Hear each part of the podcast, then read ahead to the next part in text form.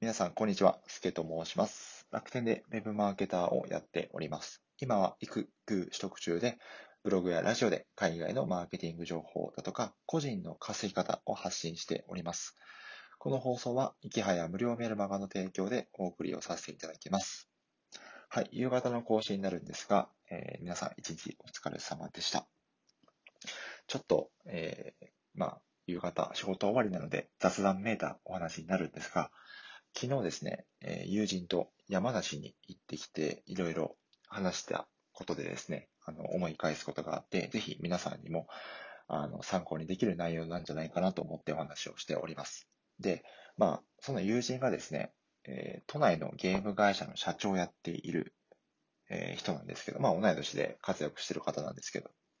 まあ、いろいろ今後の事業の展開について、僕が今やっている情報発信とか、ネットビジネスの事業展開について、いろいろ相談をしてたんですね。で、一番今の僕の悩みについては、時間の使い方をどうしようかって話。まあ、いわゆる時間がない。育休を取っていながらも、まあ、育児だとか、あとは、うん、まあ、朝から晩まで情報発信とかツイートしてるけど、うまく時間を使いこなしてる気がしないと、まあ、要はくすぶってたんですよね。で、そこで、まあ、いろいろその彼に相談をしてたんですけど、僕が言われて今一番聞くってきたことは、何のために情報発信やってるのか、何のためにツイートしてるのってことを言われたんですね。で、僕はですね、まあ、家族との時間を確保するために会社員じゃなくて、そういったどこでも時間と場所を選べず、えーネットビジネスをやって、えー自分が自由に使える時間を確保したいっていう話をしたんですけど、まあ、あまり、なんだろうな、自分の中で納得がいくような答えを出すことができず、ちゃんとした回答することができなかったんですね。で、まあ、さすが、そのまあ、社長だけに、まあ、いろいろビジネスやってるだけで引き出す力があるんですけど、いろいろお話をしておくと、まあ、要はこういうことでしょと。まあ、自分の選択権、自分で選択できる範囲を増やしていきたいんでしょって話をされたんですね。まあ、えーもちろん働く場所とか、働く時間とか、あとは働く人もそうですし、働く案件もそうですし、会社員やってるといろいろな、まあ、制限があるけども、フリーランスになったら、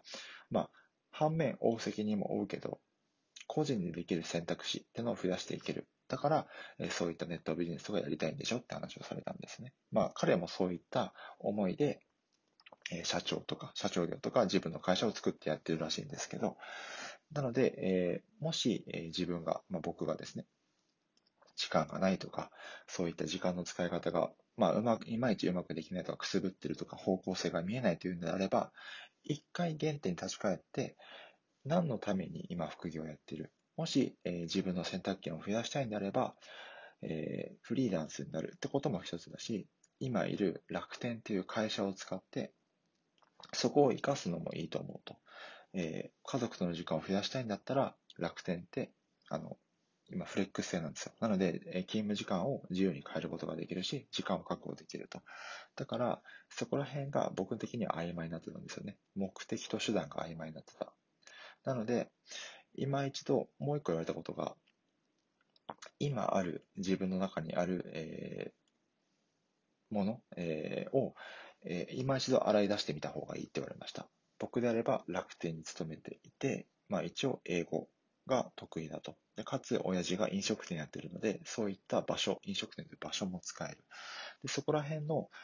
を改めて自分の中で作って、その上でその目標に向かって何ができるのか。楽天を辞めるってことも一つの選択肢だし、楽天に残って情報発信をしていって、例えば新しい事業をして発信力を高めていくってこともありだし、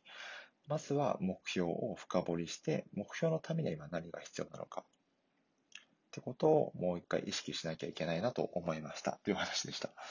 えっと、なので、えっと、もし今皆さんがですね、えくすぶってたりだとか、えーまあ僕もですね、えー去年の4月からツイッターとか情報発信を始めて、まあおかげさまでフォロワーが2人から、えー1500人ぐらい伸びてきました。伸びてきたんだけども、え正直これからどうしようかとか、うん、今後の事業について、え今悩むところは正直あります。なので僕は昨日一日いろいろ考えてたんですけど、何のために情報発信をやりたいのか、個人の選択権を増やしたいから。で個人の選択権を増やすためには、本当に、え脱大企業、楽天を辞める必要があるのかとか、いろいろ考えて、まあ、ちょっとここはまだ答えが出ていない状況なんですけど、今考えているところです。なので自分には何があって目標は何で、そのために何がするのかってことを、え深掘っていくと、おのずと、え1年間でやる、